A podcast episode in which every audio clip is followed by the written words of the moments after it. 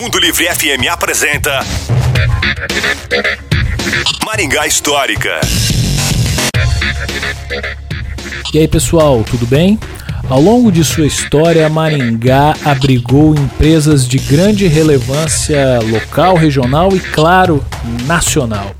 São muitas empresas que hoje, infelizmente, não existem mais. Uma delas é o Frigorífico Luso Brasileiro Central, que foi fundado em 1954 pelos portugueses Joaquim Pedrosa Moleirinho e Joaquim Gomes Caetano. Seu destaque se deu entre as décadas de 1950 e 1980, sendo um dos frigoríficos mais importantes da região. A via que dava acesso à entrada da indústria era conhecida como Rua Bahia.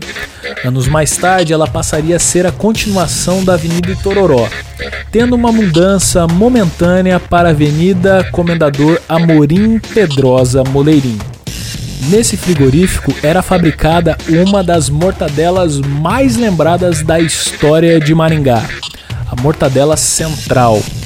Será que a gente conseguiria um dia replicar essa fórmula para experimentar essa iguaria?